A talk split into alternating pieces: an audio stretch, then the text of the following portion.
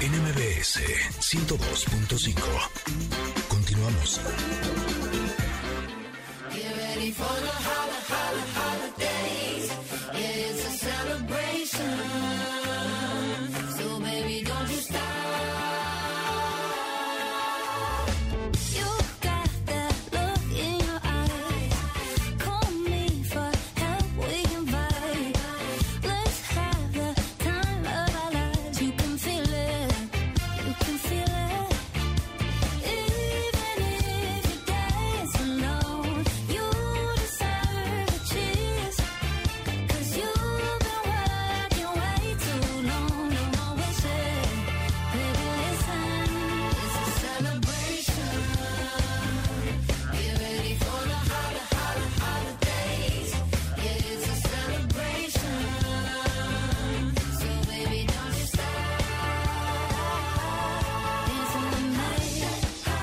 Estamos ya.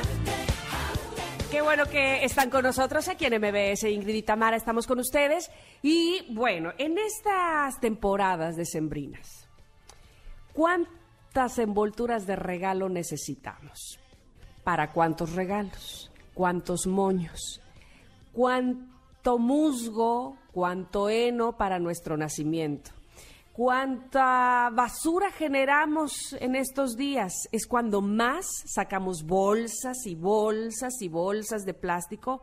¿Qué tanto usamos platos y vasos desechables? Eh, ¿Cuántos pinos vamos y cortamos? En fin, ¿de qué se trata estas fechas? ¿De darle en la torre a toda la ecología y al medio ambiente? No, no se trata de eso, porque todo efectivamente sí está envuelto con villancicos y abrazos, bueno, hasta donde se puede, evidentemente, pero también se genera demasiada basura. ¿Qué podemos hacer? ¿Cómo podemos reducirla? ¿Cuál sería la mejor estrategia? Para eso está esta mañana con nosotros, para explicarnos y darnos la luz. Karen Coronado, bienvenida, ¿cómo estás? ¡Ey, mi hermana! ¿cómo están? Gracias por invitarme. Estoy Estamos- feliz de estar aquí. Nosotras también estamos muy Felices de que estés con nosotras porque eres una experta en ecología En y el hecho de que puedas compartir con nosotros y con nuestros connectors eh, todos tus conocimientos. sí. No solamente te lo agradecemos nosotras, sino el planeta. No, pues muchas gracias. ¿De qué se trata, Karen? ¿Cómo, ¿Cómo podemos hacer para reducir esta contaminación tan grande que además se potencializa en esta época? Pues mira, quisiera empezar a decirles que no hay que dejar de tomar en cuenta que una fiesta o un festejo o una temporada bonita no puede, no podemos dejar a un lado el hecho de que tenga un impacto negativo, ¿no? Entonces, partiendo de ahí, quiero comentar que, por ejemplo, en la Ciudad de México en diciembre y enero se genera el 30% de más residuos sólidos que en cualquier otra época del año. ¿no? Quiero también decir que la contaminación atmosfé- atmosférica tiene niveles alarmantes en esta época y en parte es también gracias a la pirotecnia y las fogatas. Entonces, mi, mi punto es tratar de, de, de hacerles ver esta situación y que pues le demos la vuelta y lo hagamos de una mejor manera, ¿no? Perfecto. Con algunos cambios sencillos Exacto, podemos son reducir cambios este impacto. sencillos, Exactamente. Entonces, lo que yo les vengo a proponer es, por ejemplo, no enviar invitaciones de papel, mandarlas por medios digitales, ¿no? Es una cosa muy sencilla y, sin embargo, el impacto puede ser muy benéfico. Sobre todo ahora que nuestros niños regresen a la escuela, muchas veces para las fiestas infantiles, no solamente en esta época, Claro. sí mandan la invitación impresa. Mejor escribirle a las Por mamás, hacer un chat o lo que sea, ¿no? todo Invitaciones esto- y tarjetas, digamos, navideñas vía eh, digital, ¿no? De Claro, esto es como para aplicarlo en cualquier tipo de festejo, ¿no? o sea, ahorita va. estamos hablando de las fiestas decembrinas, pero pues realmente se puede aplicar todo el año. Va. Cierto. este, tratar de que la decoración sea sencilla. La verdad es que son tiempos de austeridad, eso es una realidad, y creo que no hay que dejar a un lado lo importante, ¿no? Entonces, el hacer una fiesta sencilla significa que entre menos decoración que vas a tirar a la basura, pues es menos impacto. Hasta los globos. Por supuesto, es Uh, todo. Claro. Letreros. eh, Globos, letreros. Banderines. Exacto. Uf, exacto. Sí, sí, sí. sí. ¿No? ¿Sabes qué? De hecho, Serpentina. el Exacto. El sábado es cumpleaños de Luciano, cumple 12 años y pensaba comprarle unos globos para decorar y ya me voy a echar para atrás. Sí. Creo que lo celebraremos con un delicioso pastel que ese sí nos lo comemos. Ah. Pues yo creo que hay que escoger las batallas. ¿no? Exacto. O sea, bueno, cuando vayan a comprar sus regalos, lleven sus bolsas de tela para que no les den, porque incluso aunque les den de papel, pues aunque sea algo reciclable, pues es un proceso, ¿no? No, y al final talan árboles para hacer ese papel. Exacto. Separar la basura. Esto es un... Ya es como muy trillado y es increíble que todavía no sucede, ¿no? Así es. Este, no usar desechables, por favor. Se No lo suplicamos y menos de unicel. ¿Ves? No unicel, no plástico, es polietileno, ¿no? O sea, cartón, aunque sea cartón que sí también es reciclable, no, no es biodegradable y además, pues al final tiene todo un proceso de fabricación. Existen alternativas con, de materiales biodegradables como fécula de papa, de maíz, de bambú, caña de azúcar. Esos sí son biodegradables, pero pues bueno, también la opción es que no sean desechables, ¿no? Sacar la vajilla y pues lavarla. Exacto. Con agua fría. Oye, y, y, y, por ejemplo, ¿ah, sí? los... Pues se genera más este más energía con el agua caliente. Ah, es verdad. Mm. Oye, ¿y los plásticos reutilizables, o sea, nuestros eh, trastes o cosas de la cocina, eh, se puede? Mira, la verdad es que es muy polémico el tema del plástico. A ver. ¿no? Porque el tema del plástico, pues es reutilizable, ¿no? y, y lo aplico también, por ejemplo, en el tema que estamos hablando en los árboles de Navidad. Lo que pasa es que son materiales que sí son altamente contaminantes para el medio ambiente. Mm, Sin embargo, pues ya es criterio de cada quien que decide si reutilizarlo miles de veces, ¿no? Que sí es una buena alternativa y sí llega a ser ecológico en cierto momento, ¿no? Sin embargo, el material, pues es muy difícil de que el residuo se acabe biodegradando. O sea, cuando ya no te sirve el árbol de Exacto, Navidad, eso se genera con- como una Y basura. en la fabricación del... sí, a la hora de fabricar el- Exactamente. El, el plástico. Ajá. Exacto. O sea, o, sea, son- o sea que para árboles de Navidad, ¿cuál sería la mejor alternativa? Pues mira, la mejor alternativa yo creo que son dos. Siempre un árbol natural, ¿no? Hay unos que vienen en maceta, entonces digamos que se replantan o se lo pones en tu jardín o se regresa al lugar en donde vino. Mm. Pero no sé si ustedes saben que desde 1997 en la Ciudad de México, en las 16 delegaciones, hay centros de acopio para árboles naturales. O sea, ¿cómo es eso?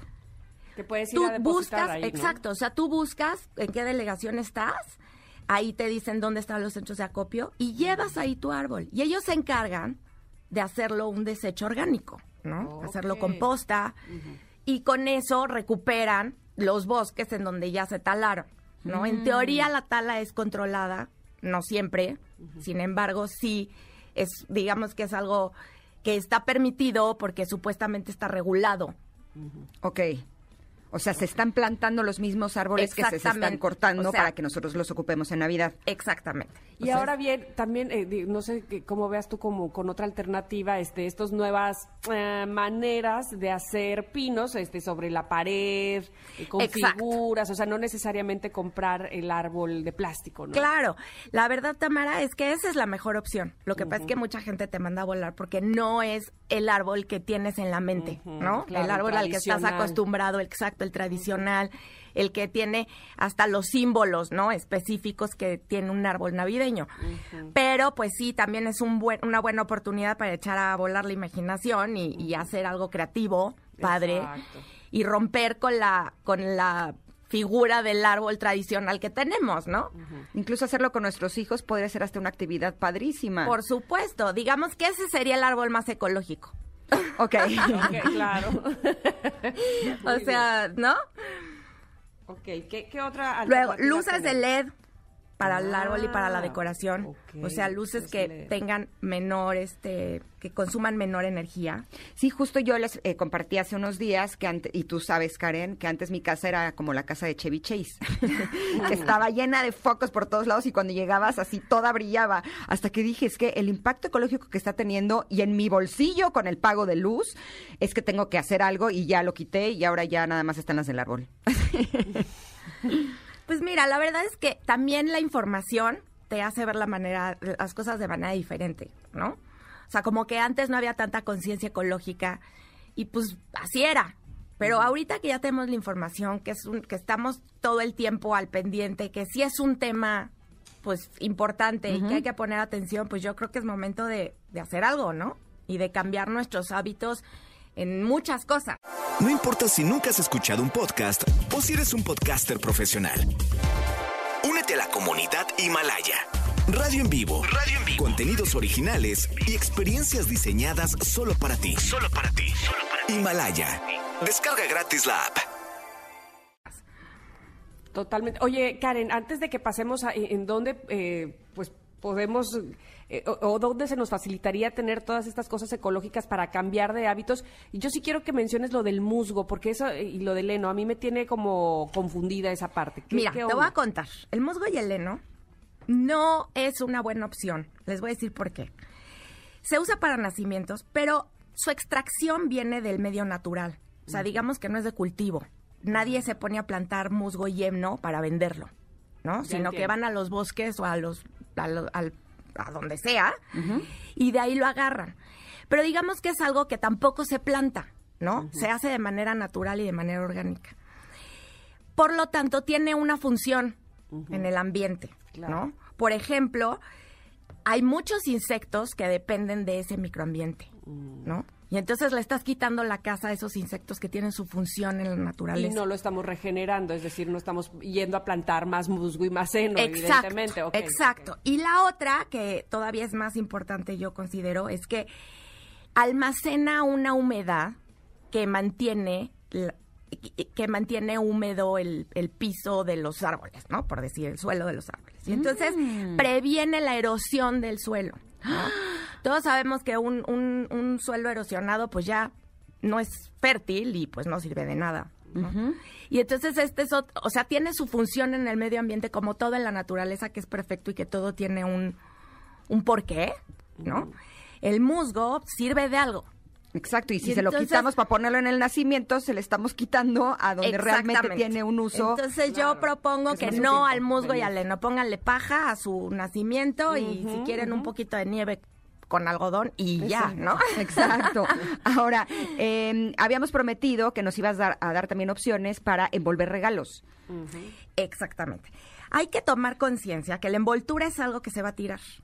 Entonces, hay que pensar en una envoltura que se reutilice, que sea reutilizada o que sea parte del regalo. Que eso es todavía más padre, ¿no? Perfecto. Envolver con periódico, por ejemplo.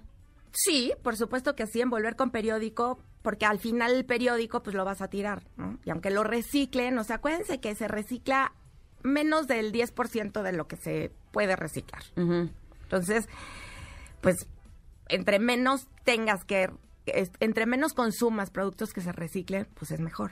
Por supuesto. ¿No? Oye, ahora, eh, lo ideal también podría ser que regalemos productos ecológicos. ¿Dónde podemos encontrarlos? Entonces ver, ahí ¿dónde? yo les voy a decir dónde. A ver.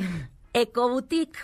Ok. Una tienda de productos orgánicos y ecológicos que está en la, en la colonia San Ángel, pero tenemos tienda en línea Ah, buenísimo. y podemos entregar a toda la República feliz. ¿Cuál es la página? La página es www.ecoboutique.com, pero boutique no es boutique. Como todo el mundo Como lo escribe Francia. como en Francia. Esto es en México. Entonces boutique es. B-U-T-I-K. Perfecto. Ecoboutique. Ya está. Ay, punto Karen, qué maravilla que podamos tener opciones y alternativas, porque de plano sí nos estamos acabando este mundo de manera vertiginosa. Te agradecemos muchísimo que hayas estado aquí y evidentemente vamos a querer que regreses en algún momento porque todavía me- nos quedaron varias cosas por, por descubrir para hacer de, de mejor manera. No, hombre, al contrario, mil gracias por invitarme y soy muy feliz de venir y estar aquí con ustedes. Y pues como para cerrar les digo que no se nos olvida que la mejor basura es la que no se genera. Entonces, Exacto. con eso nos podemos quedar hoy. Perfecto. Y también si quieren seguirla en sus redes sociales, es arroba ecoboutique. Eh, ahí vienen muchas ideas de regalos ecológicos que están increíbles. Tiene una línea de productos eh, para de cremas y De jabones, personal. de cuidado personal, que son los que nosotros utilizamos en casa. Huelen deliciosos, son lo máximo y son completamente naturales y son realmente espectaculares. Así es que recuerden que es ecoboutique.com.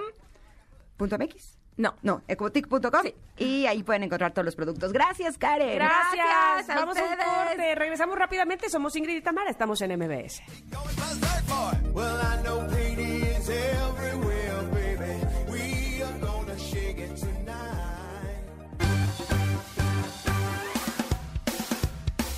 Es momento de una pausa.